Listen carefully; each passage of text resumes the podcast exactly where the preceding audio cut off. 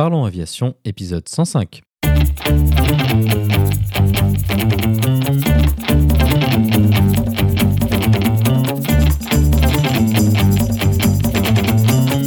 Parlons Aviation, le podcast qui parle de tout ce qui vole. Je m'appelle Antoine et aujourd'hui nous tenterons de répondre à la question NDB, VOR, ILS et GPS, comment fonctionnent les approches avec Alexandre? Nous proposerons également la vidéo de la semaine. Bienvenue à bord, j'espère que vous êtes confortablement installés. Parlons Aviation épisode 105 est prêt au départ.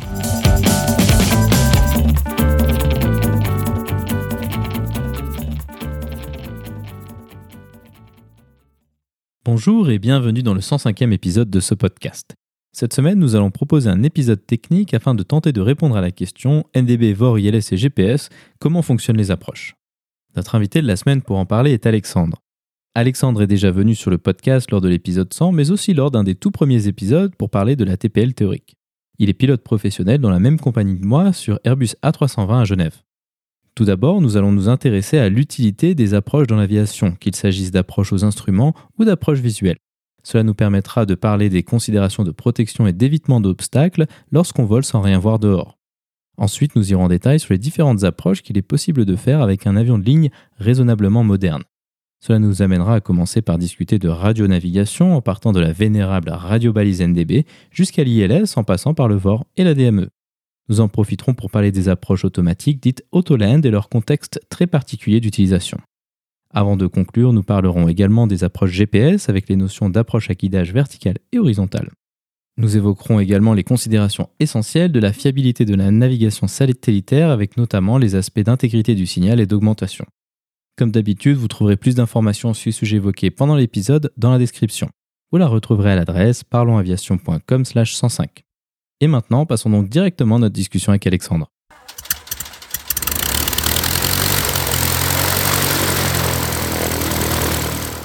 Bonjour Alexandre et bienvenue à nouveau sur euh, Parlons Aviation. Salut Antoine. Écoute, euh, ravi de t'avoir euh, pour un nouvel épisode. La dernière fois que tu étais venu, c'était donc pour l'épisode 100, donc juste sur la terrasse, mais cette fois-ci pas de terrasse, pas de, barbecue. Nous allons proposer un épisode technique comme ça fait quelques temps que que je n'ai pas fait désormais. Donc les quelques derniers épisodes techniques, on avait fait avec Benoît des, analyses d'accidents.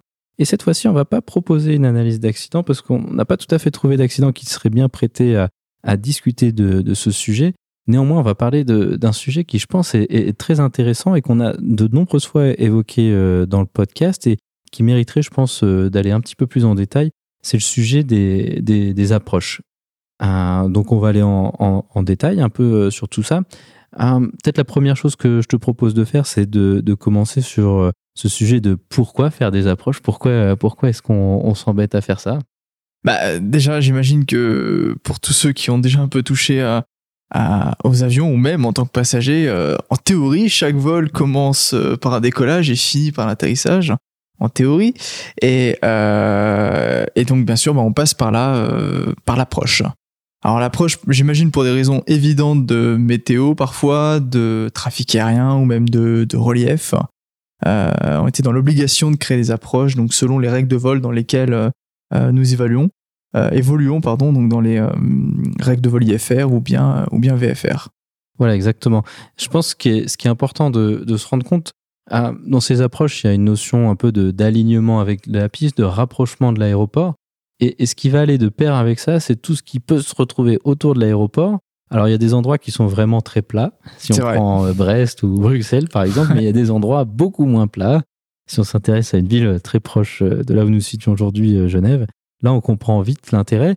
Et ce qu'il faut se rendre compte, c'est que donc il y a des obstacles. Parfois, il y a même franchement beaucoup d'obstacles, comme à Genève, commence à y en avoir pas mal, mais des endroits comme Chambéry sont évidemment encore bien pires, où là, on va approcher dans une vallée alpine avec un magnifique lac, mais les montagnes tout autour.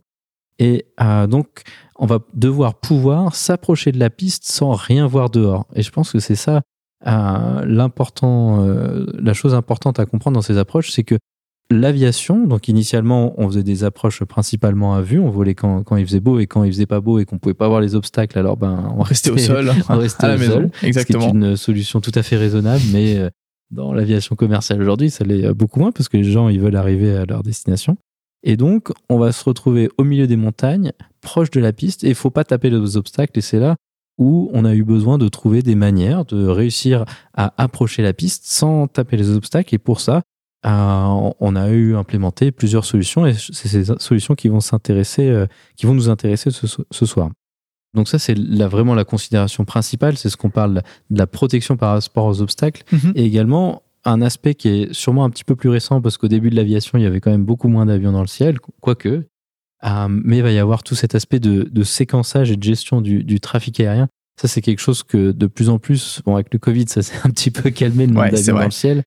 Mais c'est quelque chose qui est aussi très important. On voit ces approches qui vont permettre de, de fluidifier le trafic et d'essayer de simplifier la tâche des contrôleurs aériens et euh, ça donne parfois des, des, approches un peu bizarres comme euh, un peu en, serpent voilà, exactement.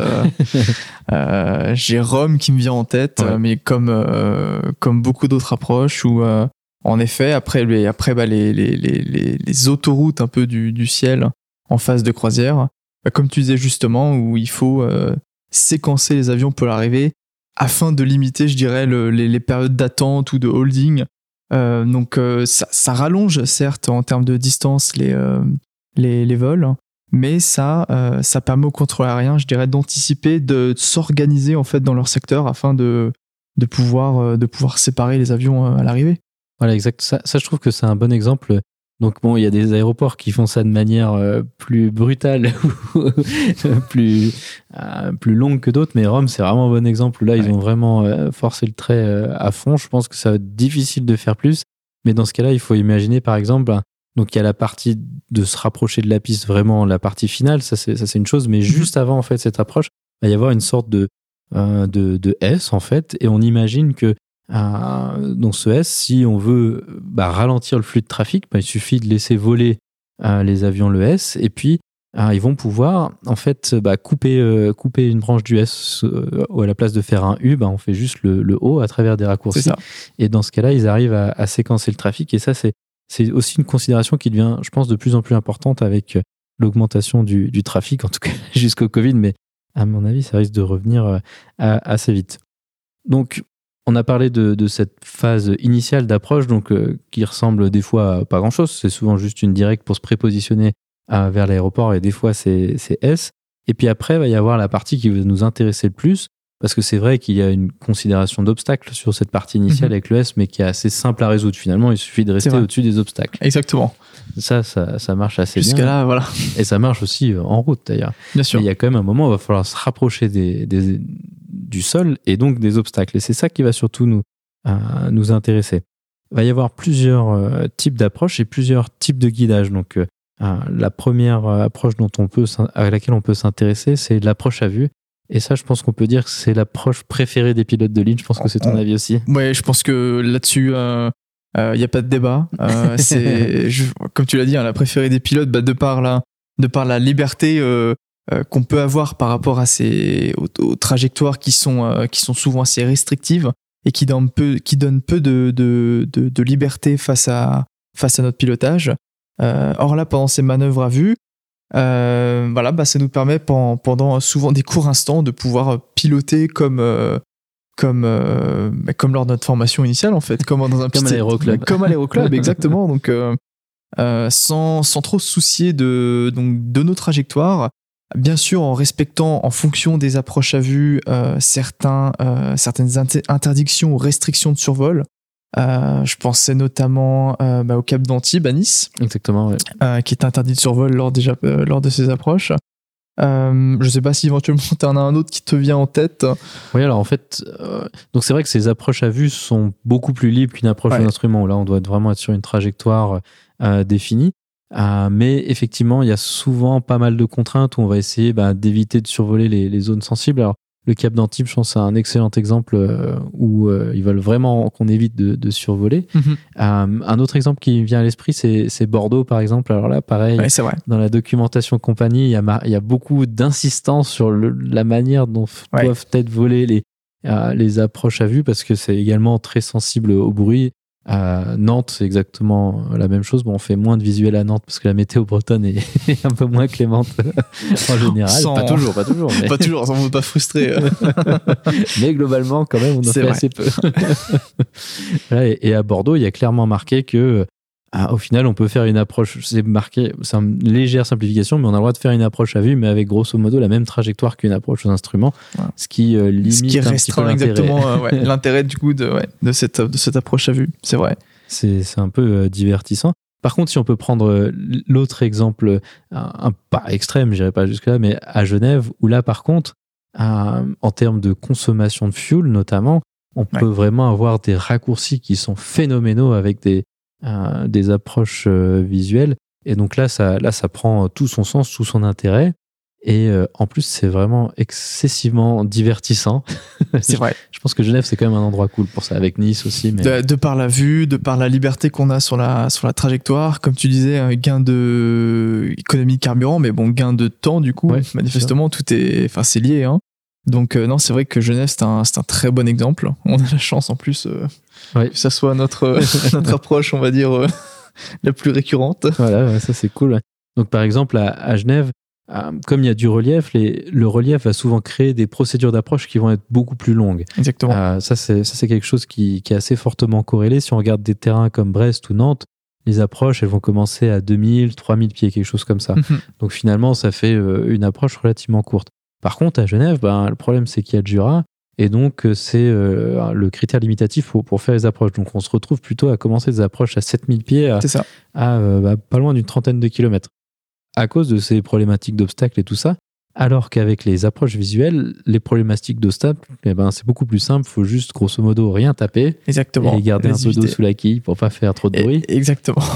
Et là, on arrive vraiment à faire des approches vraiment très cool. Alors, au-dessus des Alpes, c'est assez sympa parce que ça raccourcit pas mal, mais là où ça Ouais. raccourcit le plus, euh, un peu paradoxalement, c'est au-dessus du Jura. Et là, on arrive à faire des, des approches où on arrive plein réduit au-dessus du Jura, train sorti, on plonge réduit, derrière. être sorti, euh, à prendre, à prendre de sacrées pentes pour récupérer, euh, pour récupérer la, la, la- l'approche finale. Ouais, c'est vrai que tu as raison sur le, sur le Jura, j'ai, c'est, c'est des situations que j'ai, que j'ai jamais rencontrées auparavant et qui sont euh, d'a- d'ailleurs au premier abord assez, euh, assez spectaculaires. Ça, c'est vrai. ouais. Euh, surtout quand on est habitué à, à faire sur les grands terrains, je pense notamment à, à Londres ou à Amsterdam, où des fois on est numéro 5, numéro 6, euh, sur des dizaines et des dizaines de kilomètres. Et le fait de se retrouver à, à Genève, euh, numéro 1 ou numéro 2, à quelques, quelques kilomètres au-dessus des montagnes, pratiquement euh, déjà totalement configuré, c'est quand même assez, euh, c'est quand même assez exceptionnel. Donc ça, c'est la partie la, la plus rigolote, mais hélas, Hélas. déjà, il faut qu'il fasse euh, plutôt beau pour pouvoir faire ces approches euh, visuelles, parce que c'est évidemment euh, ça la contrainte, hein, comme on Ouais. dit tout à l'heure, au, début c'est ce qu'il faisait, et puis ça marche, mais quand il fait pas beau, ça marche euh, moins bien. Ça marche pas bien en effet. Et donc, il va falloir trouver d'autres solutions, peut-être un petit peu moins rigolotes pour les pilotes de ligne, mais euh, néanmoins beaucoup plus fonctionnelles opérationnellement pour les compagnies aériennes. Et euh, la première approche que je te propose de, de discuter, c'est l'approche NDB. Alors ça, si on pouvait faire une analogie, c'est un peu le, le grand-père, l'arrière-grand-père, ça dépend comment on voit ça, Ouais. des approches. C'est ça, exactement. Euh, L'arrière-grand-oncle un peu délaissé, euh, repas de famille. L'arrière-grand-oncle bizarre. C'est ça, exactement. Euh, personne n'a jamais réellement saisi euh, comment ça marchait. Non, honnêtement, c'est c'est c'est la radio balise de d'antan qui aujourd'hui euh, est vraiment euh, est vraiment en fait euh, ouais Moi, c'est dépassé, je pense, on peut dire. dépassé exactement, totalement. ouais. Le but, c'est pas de dénigrer complètement cette approche, mais Bien sûr. En fait, c'est donc la, la NDB, c'est une radio balise extrêmement basique. C'est-à-dire, c'est juste une balise qui émet, bah moi je suis là, et il y a aucune autre information excepté le nom, comment elle s'appelle, qui est, qui est diffusée. Ce qui veut dire que en termes d'instrumentation, euh, c'est extrêmement simple parce qu'on a juste une flèche qui nous dit la balise elle est là. Voilà. Il y, a- rien de plus. Euh, néanmoins, c'était, il est tout à fait possible de, de faire des approches basées sur cette balise-là parce qu'on peut dire, ben voilà, si on garde euh, la flèche, si on va toujours cap à tel cap sur la flèche, alors on, On ira vers la balise. on ira vers la balise et selon une trajectoire donnée. Donc on arrive à, à fixer une trajectoire et donc ça, ça nous permet déjà d'éviter les obstacles parce qu'une approche, c'est finalement ce que ça va dire. Ça veut dire, ben, vous passez la balise et vous gardez la, ga- la- la balise dans votre cap euh, 340 par exemple et vous descendez et là vous serez clair des obstacles jusqu'à une certaine altitude. Exactement. Donc c'est extrêmement basique. Euh, et finalement, c'est un peu ça le problème parce qu'aujourd'hui, on a quand même pas mal de moyens plus sophistiqués. Et euh, l'autre problème, des, enfin en fait, surtout le, problème majeur de, ces approches, c'est quand même les interférences parce que je pense que c'est aussi ton expérience. Ah oui. Euh, CNDB, c'est bien, mais l'aiguille, elle a tendance à un peu faire un effet essuie-glace qui voilà, est pas très rassurant quand on doit faire une approche basée dessus. C'est-à-dire, on imagine que ben, quelque chose qui serait euh, parfait, ben, ça nous dit la balise, elle est là, puis ça bouge pas. Quoi, hein. Alors que là, c'est pas vraiment le cas. Quoi. Ah non, faut pas du tout s'attendre à, mettre l'aiguille euh, dans vos midis, à, ou comme tu le disais, au cap 340, et que ça reste en l'état. Non, c'est ça va vraiment varier euh, de droite à gauche. Et puis, bien sûr, ouais, comme tu disais, les interférences qui sont bah, principalement environnementales, hein, par rapport surtout aux orages, aux éclairs, à l'électromagnétisme, même au relief. Euh, beaucoup de contraintes qui font bah, que cette, malheureusement cette, euh, cette NDB, cette approche NDB aujourd'hui est un peu plus bah, délaissée par rapport aux, technologies qu'on rencontre aujourd'hui qui sont beaucoup plus précises euh, que celles-ci. Exactement. Donc tout à l'heure, bah, juste avant de, de, discuter, on essayait en train de, de trouver un exemple d'une approche DB sur le réseau de notre compagnie aérienne. Et il faut reconnaître qu'on a eu euh, relativement du mal à, trouver des exemples pour pouvoir en discuter. Et euh, finalement, on s'est dit bah, ce, ce serait ça l'exemple que, que c'est devenu tellement rare que en fait, euh, moi, j'en ai jamais fait en ligne. Et je, puis je crois que c'est ça aussi ton expérience. Hein. Exactement. Jamais fait en jamais fait en ligne. C'est le c'est vraiment le dernier choix des, des en fait de des approches en mmh, fait à choisir. C'est vraiment le dernier choix qu'on prendrait. Peut-être qu'on arriverait à trouver une approche NDB si on regardait toutes les cartes de tous les terrains du réseau de notre compagnie. Mais euh, là, de tête, euh, non, honnêtement, j'en ai, j'en ai jamais fait. Voilà, c'est vraiment quelque chose qui est devenu euh, très rare. Alors, dans la petite aviation, sur des plus petits terrains, c'est quelque chose qui est encore relativement présent même si la réalité de tout ça, c'est que c'est bien de, les avoir, ces approches-là, mais la réalité, c'est quand même que c'est des balises qui coûtent de l'argent. Alors, je pense pas à des quantités énormes d'argent, mais quand même, il faut des techniciens, il faut de l'électricité, il faut de la maintenance. Et donc, ces balises ont tendance à, tout simplement être supprimées mhm. euh, parce que ben, ça coûte de l'argent et on essaie de, limiter les coûts. Donc, ça, vraiment, les NDB, c'est quelque chose de, de très rare. Je pense qu'on peut dire que l'endroit où on les retrouve le plus, c'est en, en formation à l'école. Je pense que toi aussi, euh, t'en as fait euh, à ce moment-là. Voilà, c'est exactement ça, Antoine. Je pense que les derniers souvenirs que j'ai d'une approche NDB, euh, ça se situe aux alentours de, bah, de ma formation IFR, vol aux instruments lors de, bah, lors de ma formation du coup de, pilote, où j'en ai fait plusieurs en, en, vol et puis surtout beaucoup au simulateur. Mais c'est vrai que depuis, non, ça c'est, j'en ai peu fait. Voilà, parce que c'est ça aussi, euh, ça devient, commence même à devenir problématique pour les écoles, parce que comme ils sont en train de supprimer les balises, il y a quand même certains endroits où si on veut pouvoir aller faire une approche euh, faire quelques heures de vol, hein. faut, faut, un peu se promener et, et du coup c'est quelque chose qui n'a a pas vraiment de sens. Du coup elles sont faites euh, au simulateur, donc il est possible qu'il y ait un certain nombre d'élèves aujourd'hui qui, qui n'aient même jamais fait ce type d'approche. Et bah, finalement, en fait, ça pose pas vraiment de problème parce que exactement parce que c'est en train de disparaître. Donc ça, c'est vraiment le, type d'approche le, plus basique, c'est un peu l'approche euh, folklorique. Après, il y a, euh, disons, un, niveau au-dessus. Donc toujours dans, la radio balise, il y a ce qu'on appelle euh, l'approche VOR. donc le VOR, c'est également une radio balise, mais quand même largement plus sophistiquée. C'est-à-dire que la NDB nous disait juste, bah moi je, moi je suis dans ce sens-là. Alors qu'avec le VOR, on va avoir une information qui est, qui est extrêmement intéressante, qui est l'information de radial. Donc ça veut dire qu'on va pouvoir dire, ben moi je suis disons plus ou moins au sud du Vor, et euh, je veux m'approcher du Vor en, allant vers le nord. Et donc on va pouvoir mettre la radiale, et donc là le Vor va nous dire, ben, tu es un peu à gauche, un peu à droite, ou tu es pile poil dessus. Donc on va pouvoir intercepter des radiales, aller chercher des trajectoires par rapport à la balise, et ça tout de suite c'est beaucoup plus intéressant, hein, parce que ça nous permet de faire euh, beaucoup plus de choses. Et en plus, l'avantage considérable, c'est qu'il y a alors je ne vais pas aller dire qu'il n'y a pas d'interférence, mais il y a quand même considérablement moins d'interférences sur un VOR. Hein. Euh, en tout cas, il n'y a pas ces phénomènes de, fluctuation euh, assez erratique des, aiguilles. Exactement. Et euh, donc, grâce à ça, on a la possibilité de définir des trajectoires beaucoup plus précises. Également, le problème du, de la NDB, c'est que bon, bah, on dit, on va, on met la, la NDB sur le cap 340, par exemple.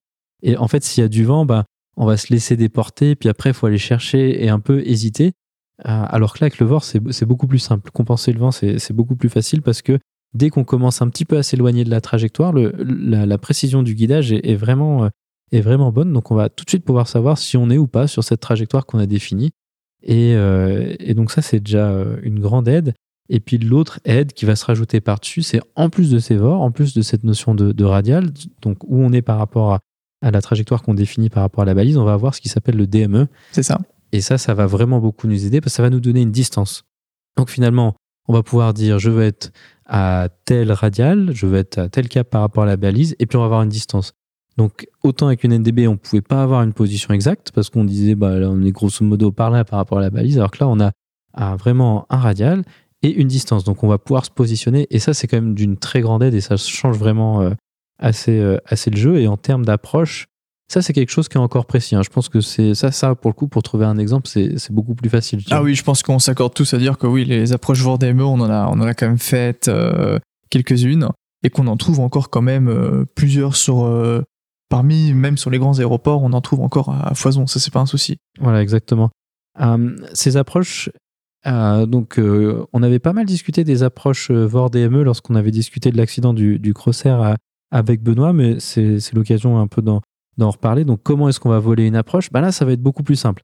Pour une approche DME, pour savoir quand descendre, bah, soit on descendait grosso modo quand on passait au-dessus de la balise, soit alors il fallait passer la balise, attendre une minute ou corriger en fonction du, vent et ce genre de choses. Donc, c'était euh, la, décision de descendre n'était pas toujours très précise avec une, avec une NDB, alors que sur une VOR, comme on a la formation de distance qui est en plus très précise, on va pouvoir faire beaucoup de choses. On va pouvoir euh, commencer à descendre, avoir des, des pentes euh, différentes. On peut, on peut, quand même faire pas mal de choses.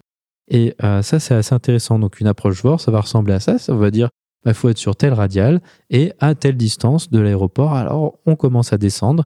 Et non seulement ça, donc on sait quand descendre de manière très précise, mhm. mais en plus on va pouvoir vérifier notre plan de descente euh, au fur et à mesure euh, de, la descente. Donc on va dire, bah, voilà, bah, 7 nautiques, il faut être à 2000 euh, pieds. Puis à 6 nautiques, il va falloir être à 1800 pieds. À 5 nautiques, 1005 et, et, ainsi de suite. Donc on va pouvoir suivre notre trajectoire de descente. Et c'est-à-dire que c'est quand même beaucoup plus simple et c'est quand même beaucoup plus précis et ce qui est globalement beaucoup plus rassurant également de, pouvoir avoir euh, cette vérification de la descente. Je pense que c'est également ton, ton avis là-dessus.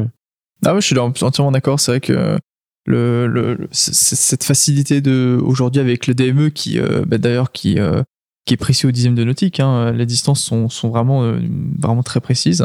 Et bien sûr, en fonction de la vitesse d'approche ou, ou même, des approches hein, volées en fonction des pentes, c'est vrai qu'on arrive à, pouvoir anticiper exactement la, la, la, pente et puis la, manière de voler de, l'avion, si je puis dire. Et c'est vrai que même encore aujourd'hui, même sur Airbus, on, on fait toujours des, des altitudes checks, des vérifications d'altitude à, à certains, euh, certaines gradations de, de, de, distance, en fait. Voilà, exactement.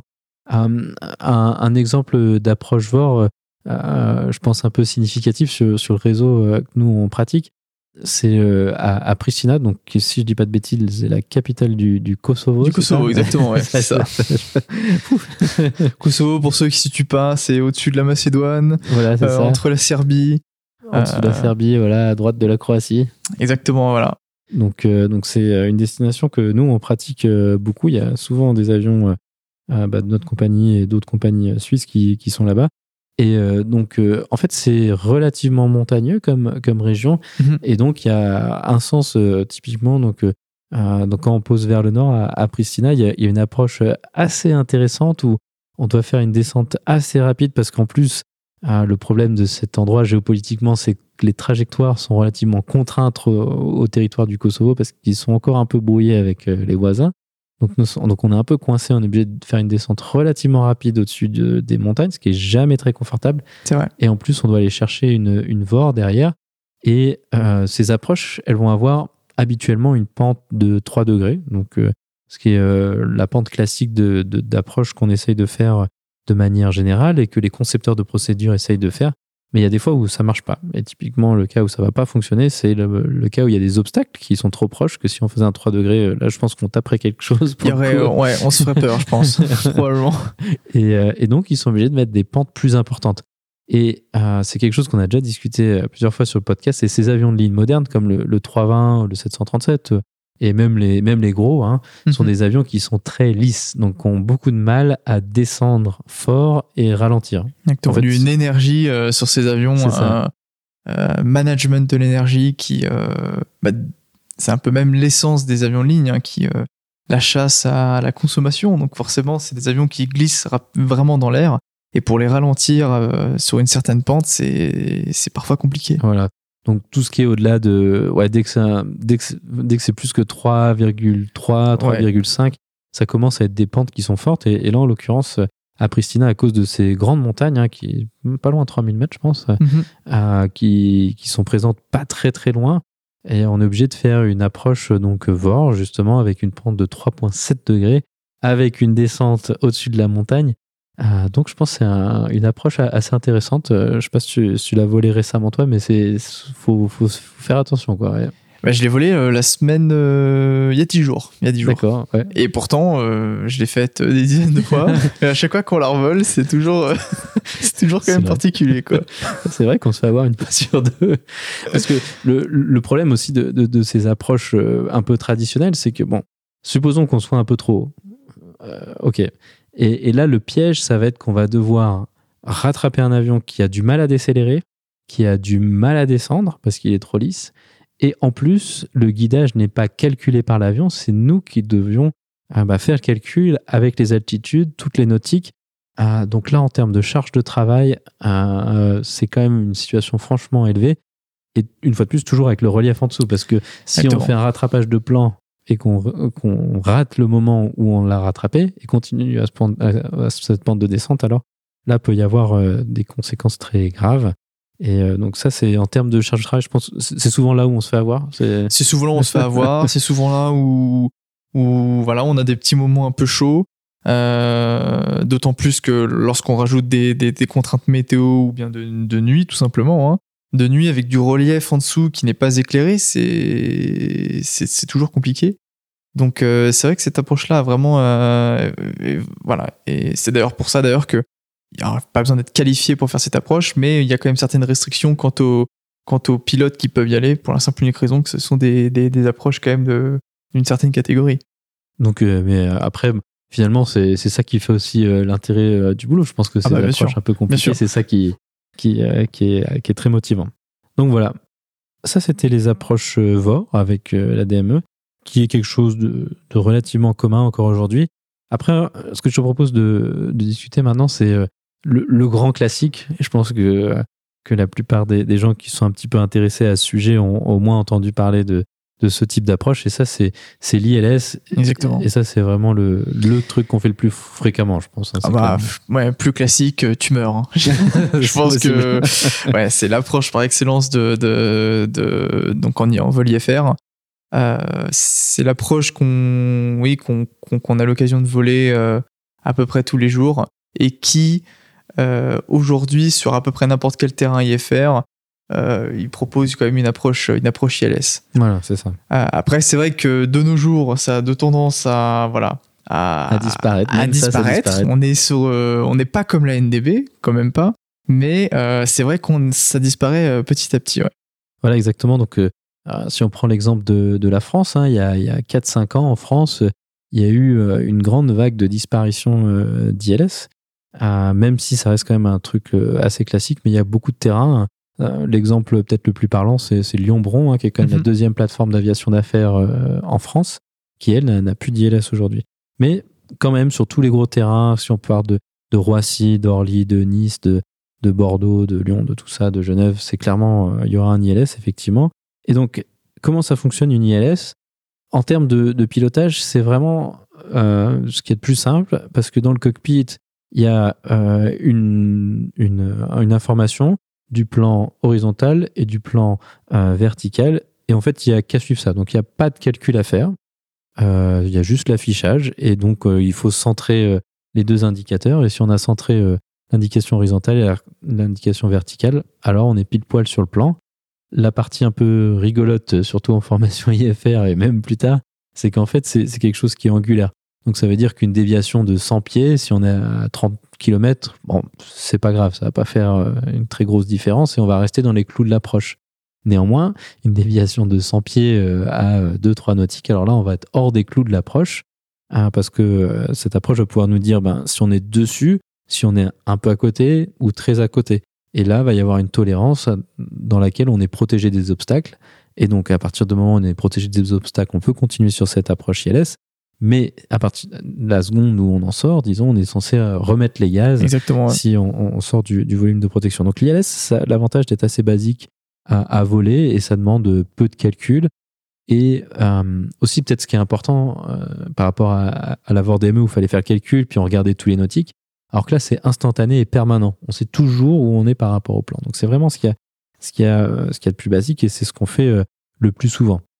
Avec cette ILS, il y a souvent en plus un, DME, donc ce qu'on a parlé avec le VOR, donc cette notion de distance qui va permettre de confirmer qu'on est bien sur le bon plan, parce qu'il y a euh, un certain nombre de possibilités hein, d'avoir des erreurs, même avec des approches euh, très perfectionnées co- comme l'ILS, et donc on va avoir la distance en plus qui nous permet de, de suivre l'approche euh, vraiment en, continu, donc c'est quelque chose qui, qui fonctionne de tout instant, donc ça c'est vraiment euh, très pratique. L'autre avantage de l'ILS, c'est qu'il y a différentes catégories d'ILS. Exactement.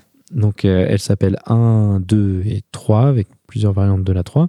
De base, on a une variante catégorie 1 qui nous permet ça. de poser euh, jusqu'à grosso modo 60 mètres, 200 pieds. C'est ça.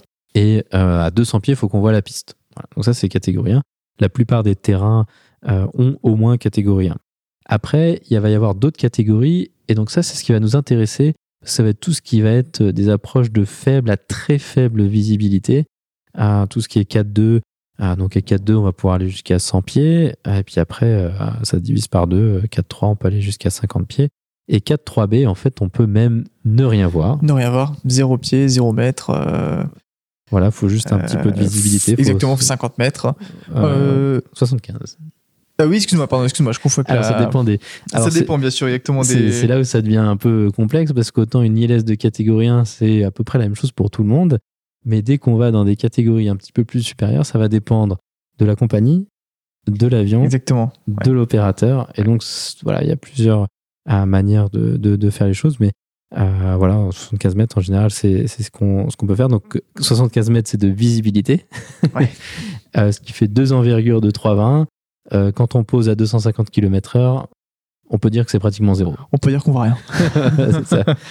Donc ça, ça va être vraiment.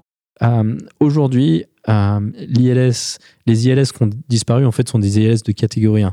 Euh, parce qu'il y a des approches GPS qui sont aussi performantes que ça, mais des approches de catégorie 2, 3A, 3B, ça, vraiment, l'ILS est, est imbattable dessus. C'est pour ça que les aéroports euh, les gardent, hein, je pense, Bah, principalement. bien sûr, bien sûr.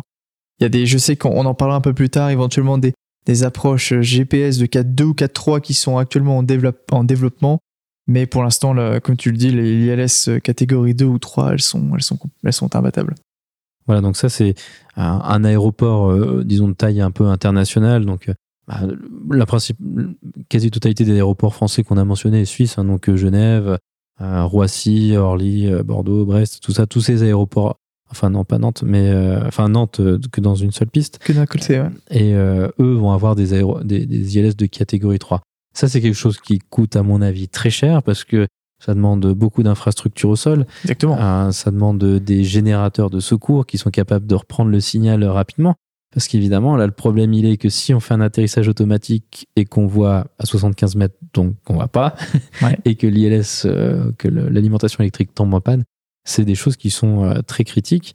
hein, parce que des approches de catégorie 3, euh, si on doit remettre les gaz aussi bas que ça, il est quand même assez probable qu'on touche la piste. Donc il est souhaitable que s'il y a un problème, ben, ce soit la piste qu'on touche et, et pas autre chose. Donc là, la sensibilité du signal devient extrêmement importante. Et euh, sur des avions comme le, le 320, par exemple, ben, euh, tout ce qui est catégorie 2, euh, 3 et au-delà, en fait, c'est obligé de faire un atterrissage automatique. Automatique, exactement, ouais. Donc le fameux Autoland. Et euh, le problème de ça, c'est qu'en termes d'équipement d'avion, c'est extrêmement contraignant. Bien sûr. Il y a relativement peu de pannes qui nous permettent de encore faire des approches comme ça. Donc en termes de planification de vol, euh, dans les scénarios de, de dégagement et tout ça, bah, on prendra jamais en compte une, approche de catégorie 3 parce que si on a une panne technique plus un dégagement, ce qui est pas si improbable que ça, Il est fort probable qu'on soit pas. on euh, va se, retrouver bien coincé. Exactement, ouais. Euh, D'autant plus que, comme tu le disais, le, le, les infrastructures sont, sont, sont titanesques. Hein, le, que ce soit sur la, la protection du, du, signal de, de l'ILS avec les, les, les, zones un peu sensibles, ou euh, en tête, il me vient éventuellement les lampes d'approche qui, mmh. qui font 900 mètres, qui sont, des, ce sont des, des, investissements qui sont quand même assez conséquents. Euh, et puis au-delà de l'avion, euh, bah, l'équipage aussi. Hein. Exactement. L'équipage qui doit être euh, tous les ans, on passe à la case simulateur pour, pour renouveler notre, nos, bah, nos, nos, licences en fait euh, par euh, faible visibilité en fait. Hein. Mmh, exactement. Ouais. Et euh, qu'on a une entrée dans la licence pour dire qu'on peut faire ça. Ouais. Qu'on a le droit de le faire. Ouais. Exactement. Ouais, juste. Il y a plusieurs, quand même beaucoup de beaucoup de petites de petites cases à cocher avant de pouvoir entamer l'approche faible visibilité. Et surtout que ça a un impact effectivement, comme, comme tu dis, sur les infrastructures, mais aussi sur la gestion du, du trafic d'un aéroport. Si on prend un, un, exemple comme Nantes, par exemple, mmh. Euh, S'il y a un avion au roulage, alors il n'y a plus personne qui, qui il peut y avoir qu'un seul avion au roulage euh, à la fois. À la fois. Ce qui va être le cas de, de pas mal de petits moyens terrains avec des approches euh, ILS comme ça. C'est qu'à partir du moment où, où, les avions sont plus tellement capables de se voir même pendant le roulage, et après il y a toutes les problématiques de si l'avion il y a du brouillard et il, se paume et il fait une, une incursion de piste. Alors ça c'est très grave. Surtout qu'évidemment, l'accident le, plus grave de l'histoire de l'aviation a été euh, Ténérife, à ça, à Tenerife, exactement. Exactement. Dans des conditions de très faible visibilité où les avions sont. Enfin, où un avion a, a plus ou moins été sur la piste alors qu'il ne devait pas l'être. Et puis, euh, bah, à 75 mètres, euh, il, faut, il, faut, plus que ça pour arrêter 45 tonnes d'avion. donc voilà, donc ça, c'est vraiment quelque chose qui est extrêmement contraignant. en fait, finalement, pour tout le monde, je pense que c'est ce qu'on ce qu'on a un peu illustré. Et donc, c'est vraiment quelque chose qui se fait de manière enfin, on le fait si on n'a pas le choix, en fait. Donc, c'est voilà, on, on va pas le faire par plaisir. Euh, c'est vraiment s'il n'y a pas le choix ou uniquement si c'est vraiment la seule solution pour, euh, pour, euh, pour autoriser les atterrissages, en fait. c'est ça, voilà. euh, puis même pour les contrôleurs aériens, euh, pour revenir à l'exemple de, de Pristina, par exemple, où je sais que souvent, les matins, on peut avoir une petite, petite poche de brouillard sur l'aéroport et ce qui peut, ce qui peut amener à des atterrissages de, donc, automatiques. Euh, mais c'est vrai que comme sur cette piste-là, en plus, en ce moment, je sais qu'il y a des travaux, il faut impérativement euh, faire un backtrack, c'est-à-dire faire un demi-tour sur la piste, la remonter et ainsi, ainsi la, donc en, la dégager.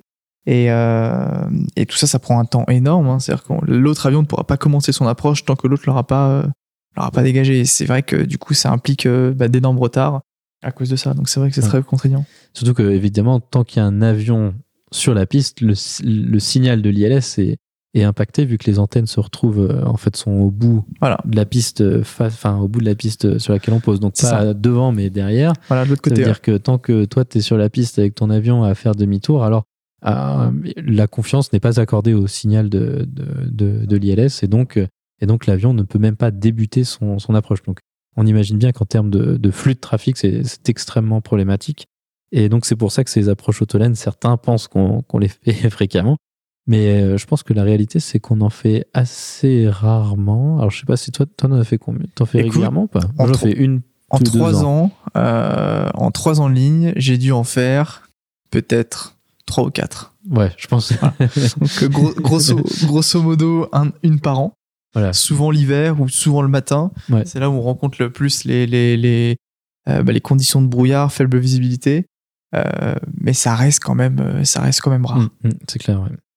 Donc voilà, je pense qu'on n'a pas trop fait, on n'a pas trop mal fait le tour euh, de, de sujets autour de l'ILS.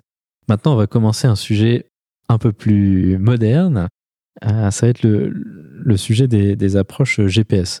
Donc là, ce dont on a discuté jusqu'à maintenant, c'était des approches qui étaient basées sur des équipements de radio-balises à différents degrés de, de, performance. Mais comme tout le monde sait, euh, vraiment, le, top en termes de navigation aujourd'hui, c'est le GPS. Mhm. Euh, tout le monde est équipé euh, d'un GPS au moins un, peut-être même deux.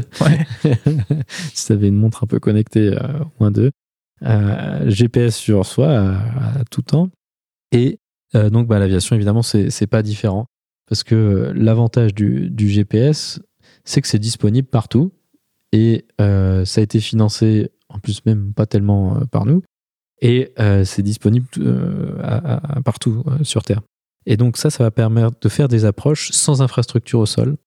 Et donc c'est pour ça que c'est quelque chose qui est extrêmement intéressant et ça permet de, desservir des aéroports qui n'auraient jamais eu le budget ou l'intérêt financier, en tout cas, de, de, mettre des, des radiobalises, des équipements qui coûtent cher et qui demandent de la maintenance.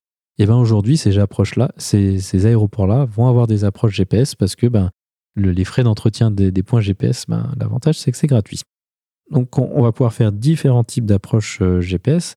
L'approche de base qu'on va pouvoir faire, c'est ce qu'on appelle des approches 2D. Euh, Donc ça, ça va être de manière euh, un peu simplifiée la même chose qu'une approche VOR. Exactement. VOR DME. C'est-à-dire qu'on va avoir le GPS, on va l'utiliser pour nous dire notre position horizontale. Donc de la même manière, du VOR, on avait une information de distance et de radial, ce qui nous permettait de nous positionner. Là, on a des coordonnées géographiques mais on ne les utilise que pour la position horizontale. Et là, ben, c'est assez simple, on peut faire la même chose qu'un VOR. Donc on a la distance, on va dire à tel point, qui est à telle distance de la piste. Alors on peut commencer la descente. Et dans la descente, de la même manière qu'une VOR DME, on va pouvoir vérifier euh, notre plan de descente, tous les nautiques. Donc ça sera marqué sur les cartes et on va pouvoir dire, bah voilà, 4 nautiques, il faut être 1200 pieds, et ainsi de suite, euh, jusqu'à pouvoir euh, se rapprocher de, de la piste. Donc ça, c'est ce qu'on appelle une approche LNAV C'est ça. pour latéral navigation. Donc on utilise le GPS pour euh, la navigation horizontale. Et ça, il euh, faut reconnaître que c'est quand même relativement rare parce que la plupart des avions aujourd'hui sont, sont équipés avec des approches un petit peu plus performantes. Mais une fois de temps en temps, quand même, on a fait, on a fait toi des LNAV en ligne ou pas tellement? Je réfléchis. LNAV en ligne, j'en ai là comme ça. Bah, peut-être Nice.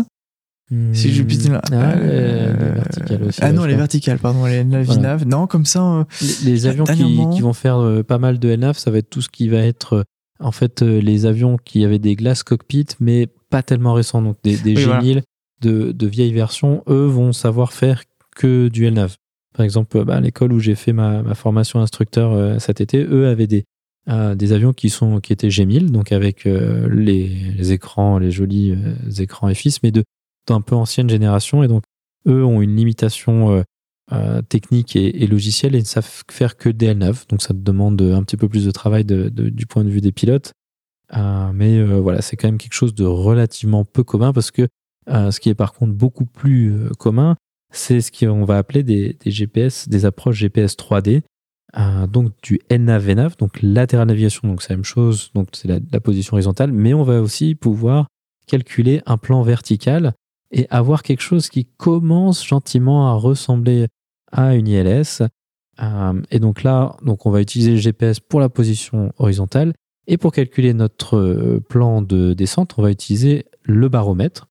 Et donc finalement, euh, je pense que la manière la plus simple de, résumer le, fonctionnement de, ces approches GPS 3D, c'est qu'au lieu de faire le, le, calcul tous les nautiques avec notre petite carte et en regardant, bah, on va filer ce boulot à l'ordinateur et puis il le fera mieux que nous et puis il le fera en continu. Je pense que c'est pas trop mal. On est d'accord là-dessus.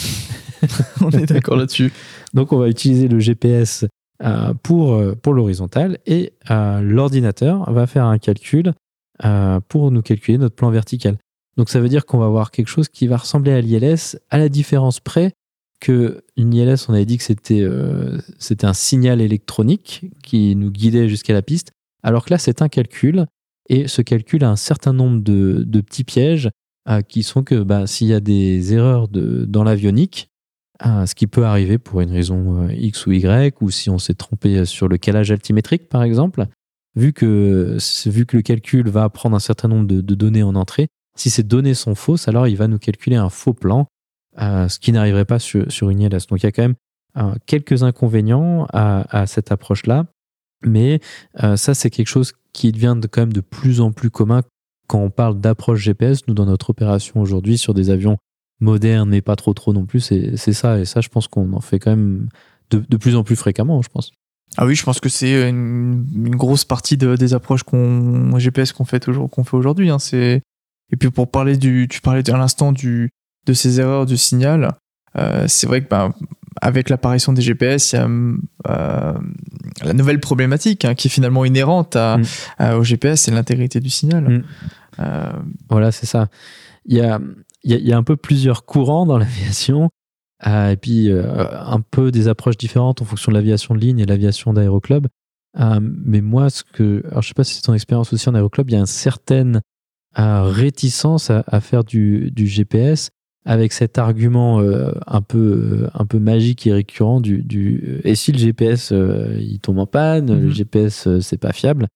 Et, et ça, c'est vrai que cet argument est intéressant en tout cas, mais ce qui est assez clair aujourd'hui, c'est que oui, il peut y avoir des pannes de GPS.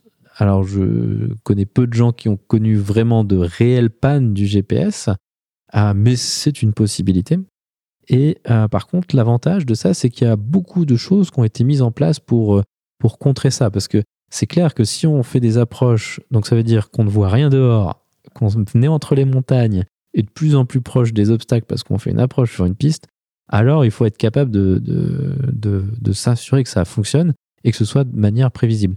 Et donc, c'est une des solutions qui, sont mises en place avec ça, c'est ce qu'on appelle euh, les prédictions du GPS, c'est-à-dire que les trajectoires des satellites, elles sont connues. Euh, voilà, bah, ils ont leur orbite et tout ça, elles sont mises à jour par euh, les stations qui gèrent le, GPS et des outils informatiques très simples d'utilisation, mais probablement très complexes de, fonctionnement derrière, savent nous dire, bah, nous on dit, voilà, on va faire un vol en Europe de telle heure à telle heure sur tel et tel aéroport. Est-ce que le signal GPS soit disponible? Et en fait, si on met des hypothèses euh, qui sont compatibles avec la réalité d'aujourd'hui, on se rend compte qu'il y a extrêmement peu de fenêtres dans lesquelles on peut avoir le quelconque problème GPS. Après, ça arrive des fois, et donc les, dans, les, dans les plans de vol, s'il y a des approches GPS à faire, il faut aller regarder. Les systèmes de plans de vol le font de manière automatique. Euh, et donc, il est possible qu'il y ait une panne, euh, mais je ne suis pas sûr d'avoir déjà vu un plan de vol avec marqué indisponibilité du GPS. Je sais pas si tu J'ai jamais vu non plus. non, jamais vu. Mais c'est possible. C'est possible. il faut en avoir conscience. Dans ces outils de calcul, si on met des hypothèses assez pessimistes, qui sont celles qui sont souvent paramétrées par défaut, alors il y a des pannes, enfin il y a des, des zones où l'intégrité du GPS ne va pas être garantie. Euh, mais, euh, mais voilà, j'ai déjà vu régulièrement des bonnes rouges et euh, en fait tout ça fonctionnait tout à fait correctement. Et donc voilà, l'avantage de, ce système, c'est que ça permet de, voir en avance dans le temps. Par contre, la question va ensuite se poser de s'il y a un problème euh, ponctuel. Et ça, c'est également un problème qui est très valide. Et pour ça, en fait, les, récepteurs euh, GPS, tous les récepteurs GPS d'avion aujourd'hui, à ma connaissance, ont possibilité de faire un calcul. Donc en temps normal, pour avoir une position 3D euh, avec un GPS, il faut trois satellites. Et en fait, le minimum pour un, un récepteur GPS d'avion, ça va être d'avoir ces cinq satellites. Et comme ça, il va pouvoir faire quelque chose qui s'appelle le RAIM, donc cette vérification euh, de l'intégrité du signal GPS. Et donc s'il y a un, satellite qui dit n'importe quoi, si on a 5 GPS, alors on va pouvoir dire ce, satellite-là dit n'importe quoi et on sort son signal. Mhm. Et donc ça permet de réagir instantanément à une quelconque panne euh, d'un satellite ou bref, une information qui serait pas juste. Et ça, c'est instantané. Et il n'y a pas besoin d'information externe. C'est-à-dire que le récepteur est capable de faire ce calcul. Et euh, en fait, c'est complètement transparent. Donc le récepteur va même rien nous dire si à partir du moment il est capable de remplacer par un autre satellite euh, celui qui fonctionne pas, alors il nous dit rien et puis il continue. Donc euh, en termes de, signal, c'est quand même pas mal. Si on s'intéresse à, nos avions aujourd'hui, au 320 notamment, donc il y a le GPS, ça c'est effectivement notre source de navigation primaire, mais nous on n'a quand même pas que ça, et même on est loin d'avoir que ça. On a ce qui s'appelle des, des, centrales inertielles, qui sont une technologie aujourd'hui relativement vieille, mais qui a été largement perfectionnée au travers des années, c'est une, technologie qui date des, euh, des missions Apollo. En fait, ça a été perfectionné pour aller voler dans l'espace. Et aujourd'hui, c'est implémenté sur quasiment tous les avions de ligne. Et en fait, euh, comment décrire ça? C'est une sorte de boîte magique qui va sentir les accélérations et puis pouvoir nous géolocaliser euh, sans information externe. Exactement. faut juste lui dire où elle est. Donc au démarrage. Où elle est, voilà. Donc avant de, bien sûr en étant fixe, hein, pour pour aligner donc des centrales inertielles, il faut qu'on soit à l'arrêt euh, sur un point fixe et puis voilà on va leur dire en, sous forme de coordonnées géographiques où est-ce que nous nous situons peut-être avez-vous déjà vu avant de rentrer d'embarquer dans un avion en face du, cockpit au niveau de la de la porte de enfin du, numéro de la de la porte d'embarquement euh, des coordonnées géographiques euh, et ben ça sert à ça ça peut pour je dirais vérifier les coordonnées géographiques des centrales inertielles tout simplement et euh, voilà, comme tu l'as très justement dit, ça nous permet donc de, de, dans le temps, sans aucune indication extérieure, de pouvoir localiser l'avion. Alors bien sûr, dans le temps, euh, la précision est de moins en moins mm. bonne, mm. mais en tout cas pour l'opération que, que nous faisons, euh, Antoine et moi, la précision est quasiment. euh, Pour moi, c'est c'est vraiment un truc vraiment presque incroyable, c'est central. Parce que donc on leur donne la position au début de journée. On va faire euh, 12 heures de boulot, donc euh, ça fait combien 8-10 heures de vol. Et euh, la précise, donc en, elles, elles- ressentent juste l'accélération euh, de l'avion, donc euh, s'il avance plus vite, moins vite, à gauche, à droite. Et au bout de 12 heures, ouais, on est dans l'ordre de 7-8 km de, de précision, euh, ce qui est quand même assez magique. Donc tout ça pour dire que si on a un problème de GPS, on n'est même pas encore à poil parce qu'on a ces centrales. En plus, par-dessus ces centrales, on a un autre ordinateur, notre ordinateur de navigation.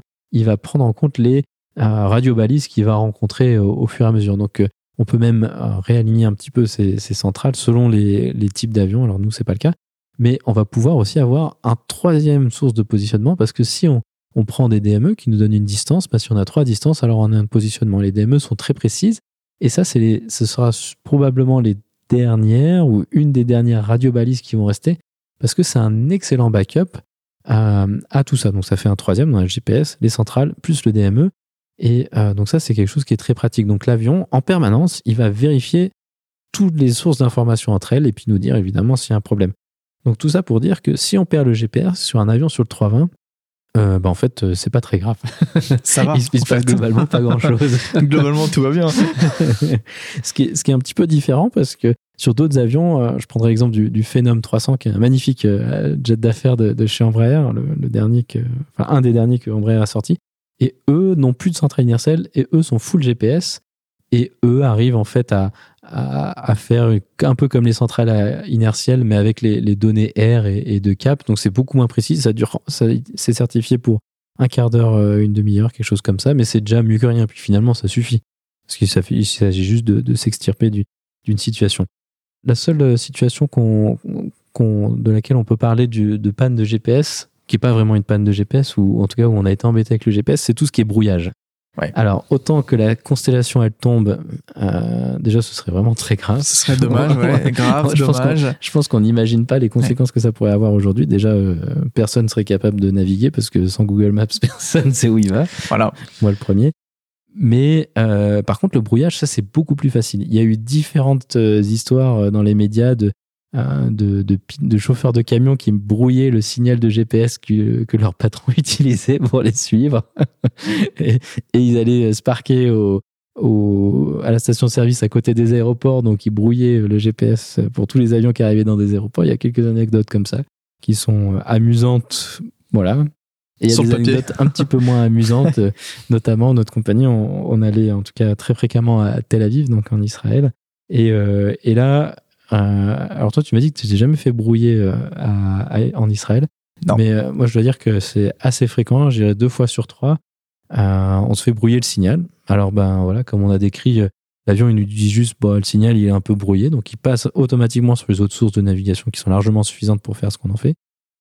Mais c'est vrai que moi, il m'est arrivé une fois où l'ILS était pas fonctionnel et on devait faire une approche au GPS. Et le, le signal du GPS ne fonctionnait plus. Enfin, était brouillé en tout cas. Et donc là, euh, ça nous met dans une situation intéressante. Et euh, où en fait, euh, bah, c'est tout simple. On est descendu, on a vu la piste. Et en fait, juste avant de commencer l'approche, on a récupéré le signal GPS, qui était une, coïncidence assez sympathique. Mais l'autre exemple aussi, c'est il y a eu un, un donc une note pour les pilotes où il y avait un exercice militaire aux États-Unis où ils voulaient faire des, des exercices militaires d'entraînement avec le GPS brouillé, ce qui est dans le cas dans un contexte militaire extrêmement pertinent.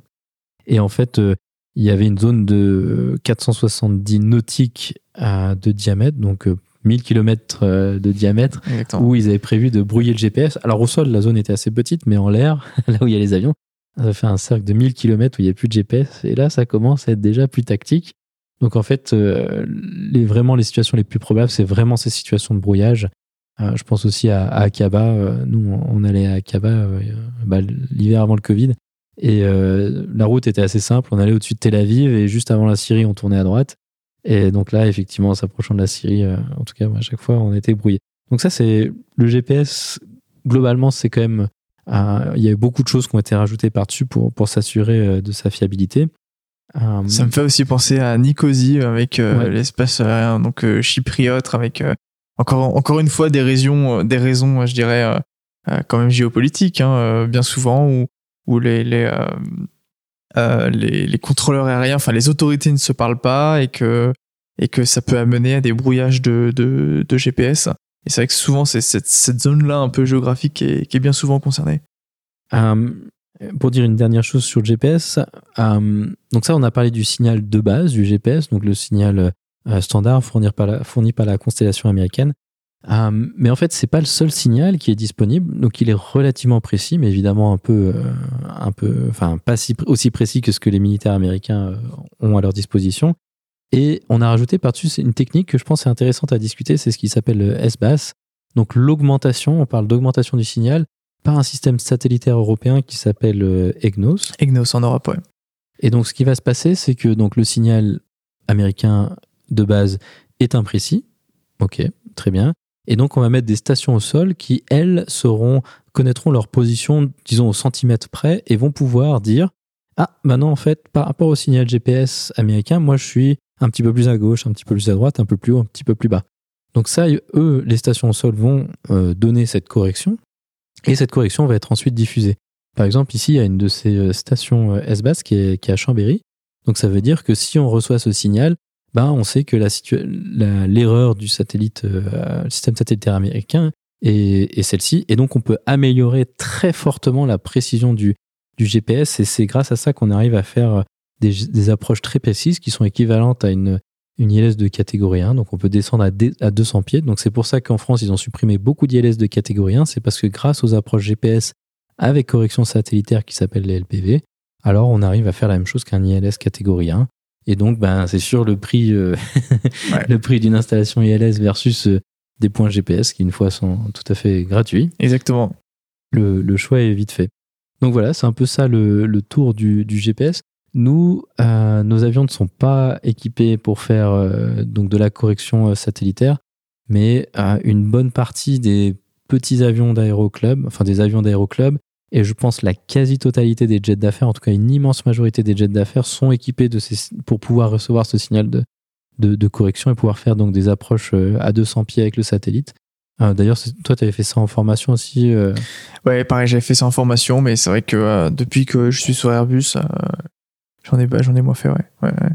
Donc ça, voilà, nous on est, donc nous on peut faire juste le LNAV VNAV, mais pas les, les approches équivalentes à un ILS catégorie 1 qui s'appelle les, les LPV, mais c'est une, LPV. option, voilà, c'est une, option qui est disponible sur le 320, euh, comme de très nombreuses options, mais que notre compagnie n'a pas choisi, Ouais. parce que c'est vrai que bon bah nous on, fait facilement des terrains qui ont des ILS et puis euh, facilement des ILS de catégorie assez élevée. Euh, donc voilà. Donc ça c'est un peu l'état des lieux de de, de ce qu'on sait faire aujourd'hui, des différentes approches. Donc comment se rapprocher des, du sol sans, sans taper les obstacles avec un guidage de, de qualité variée en fonction des différents types de signal. Avant de se quitter, je te propose qu'on fasse un petit, euh, une petite parallèle sur euh, euh, les évolutions. Donc ça, c'est Ouais. ce qu'on sait faire aujourd'hui et ce que nous, on- ce qui est pratiqué de manière assez courante désormais. Mais il y a quand même quelques trucs assez cool qui arrivent. Je pense notamment à au RNP-AR. Donc, c'est des approches au GPS un peu, un peu tunées pour lesquelles on est qualifié depuis un an. C'est ça, exactement. Bah, un peu comme euh, on, on revient un peu au, au penchant de l'autolène, mais RNPR, ça nécessite que la compagnie soit, euh, soit autorisée, que l'avion soit certifié et que l'équipage soit aussi euh, certifié. Donc beaucoup de, beaucoup de restrictions.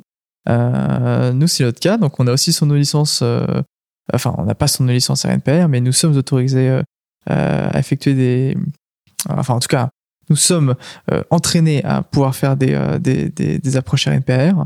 Et euh, bah, ces approches, en fait, sont euh, donc euh, des, des approches euh, sur lesquelles euh, on- l'avion va en fait pouvoir euh, faire tout tout seul.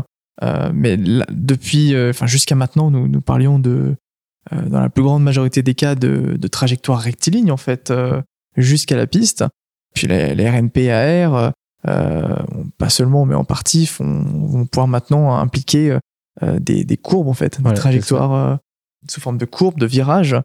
Euh, et c'est très très intéressant, surtout pour les, les, les terrains euh, euh, avec pas mal de relief. Je pense notamment à, Innsbruck, par exemple. Voilà, donc c'est l'exemple qui est souvent cité. C'est vrai. Donc Innsbruck, pour ceux qui connaissent pas, donc c'est situé dans une vallée alpine avec 3000 mètres de montagne de, de part et d'autre. Voilà. Donc c'est vraiment hyper encaissé. Et donc en fait, ces vallées ont rarement été tracées de manière très rectiligne. et donc, en fait, voilà, donc on va descendre sans rien voir dehors, théoriquement. Enfin, même pas théoriquement, en pratique, on va pouvoir descendre sans rien voir dehors, en faisant du slalom dans une vallée alpine, en descendant au milieu de cette vallée avec 3000 mètres de relief de, part et d'autre, euh, en full automatique et sans rien voir dehors. Et ça, c'est quand même assez fort. c'est quand même, euh, c'est quand même balèze. Hein. Voilà. Donc nous, on est, on est autorisé. euh, Enfin, on, a fait euh, le- la formation pour le faire, mais nos avions n'en sont pas encore équipés. La compagnie n'est pas encore autorisée. Ah, mais c'est quand même des trajectoires assez cool. Et il y a pas mal de, de terrains euh, où on va pouvoir faire ben, des approches qui étaient précédemment pas possibles parce que ben, toutes ces aides, ces radiobalises, tout ça, ça permet de tracer que des trajectoires droites. Et les approches au GPS qu'on a discuté jusqu'à maintenant ne sont que des trajectoires droites. Et puis bah là, on va réussir à faire du slalom entre les reliefs. Et également, je sais pas si tu as regardé certaines cartes d'approche, il y a des endroits où il y a des RNPR, mais où il n'y a pas d'obstacle et on va pouvoir slalomer entre les villages de riverains euh, sous les finales. Exactement, parce qu'on on parlait notamment du relief, mais c'est vrai qu'au jour d'aujourd'hui, euh, cette, euh, cette, euh, la notion de, de, de nuisance euh, sonore est, fait partie intégrante de notre métier. Euh, on- si on revient un peu à ce, qu'on, à ce dont on discutait tout à l'heure par rapport aux approches visuelles et le cap d'Antibanis, euh, non pas que euh, on- le cap d'Antibes soit dangereux, mais c'est principalement pour des, des, des raisons euh, évidentes de, de, de nuisance sonore. Donc, à Stockholm, si je dis pas de bêtises, on aura aussi, comme dans bien d'autres villes, hein, mais des, des approches des RNPR où voilà, on pourra euh, bah, éviter les villages en fait euh, et passer sur des peut-être des zones industrielles ou alors des, des, des, des champs ou des endroits où, où les gens seront euh, du coup moins impactés. Voilà, exactement. Donc c'est c'est quand même une grosse une grosse amélioration pour pour les riverains. Et puis techniquement, c'est quand même c'est quand même assez intéressant parce que dans toutes ces approches, donc ces, ces approches GPS qui sont calculées, bah là, le niveau de calcul, il prend quand même un, un grand Ah oui. degré de, de complexité. euh, Surtout qu'une fois de plus, comme c'est de l'aviation, faut être sûr que ça fonctionne parce que quand on slalom dans la vallée alpine à Innsbruck, on peut pas En vraiment trop se permettre que ça euh, ouais, fonctionne. plus. exactement, c'est, on n'a pas trop droit à erreur. Donc voilà, je pense qu'on n'a pas trop mal fait euh, le tour de parler des différentes approches qui, qui sont disponibles aujourd'hui. Alors, on pourrait toujours évoquer d'au- d'autres détails, mais je pense qu'on a fait un, un bon tour. Je pense que pour conclure, on peut dire que ces approches, c'est vraiment euh, une des parties les, plus cool du boulot, alors que ce soit une approche euh, visuelle, ras du Jura, euh, train sorti à plonger derrière, ou une approche euh, rallye minima euh, ILS c'est quand même les, phases quand même les plus cool de vol où il se passe le plus de choses et qui sont euh, voilà qui demandent un peu plus de, concentration euh, que le reste. Donc ça c'est je pense c'est vraiment une des parties les plus cool du boulot. Je pense que je sais pas ce que t'en penses. Non, je suis d'accord avec toi. Pour moi, c'est euh, la partie approche atterrissage, euh, quelle qu'elle soit, c'est c'est la partie euh, avant le le décollage qui, enfin voilà, les deux parties qui sont vraiment les les meilleures du boulot. Ça c'est clair. voilà c'est ça surtout que voilà en plus dans tout ça il y a, y a plein de petites subtilités chaque terrain chaque euh, voilà on a parlé de on a donné quelques exemples avec des montagnes euh, ou Nice avec la mer le Cap d'Antibes et tout ça donc ça c'est voilà c'est c'est vraiment les, les parties vraiment cool du métier et puis voilà il y a plein de, euh, plein de différentes manières de, de faire les choses. Et puis après quand on rajoute euh, les différentes manières de bosser des, des contrôleurs aériens dont on a un petit peu discuté avec les, les, les- les aspects à Rome bah ça, ça donne une diversité euh, qui est vraiment chouette à ce boulot moi je trouve. Je pense qu'on peut en, en rester là. Ouais. Euh, ainsi se conclut donc cette discussion. Alexandre merci beaucoup d'avoir Bah, accepté de venir discuter d'approche avec moi. Avec grand plaisir. puis à une prochaine fois. À la prochaine.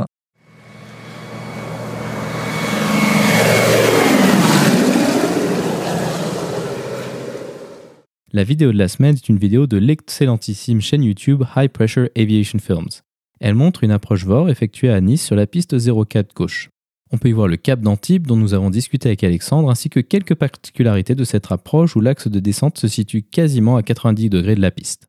Vous trouverez le lien vers la vidéo dans la description ou en allant sur le lien parlonsaviation.com slash vidéo 105 sans accent sur le E de vidéo.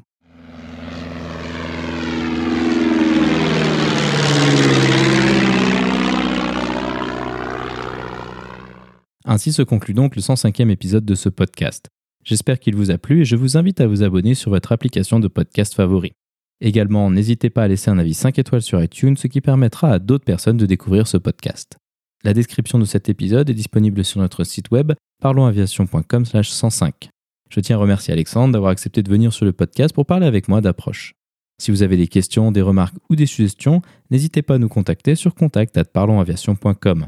Si vous voulez recevoir des notifications lors de la sortie des nouveaux épisodes, vous pouvez vous inscrire à la newsletter dans la barre latérale droite de notre site parlonsaviation.com. Vous pouvez également nous suivre sur Twitter sur @parlonsaviation et sur Facebook. En vous souhaitant des vols nombreux, je vous remercie d'avoir écouté ce 105e épisode de Parlons Aviation.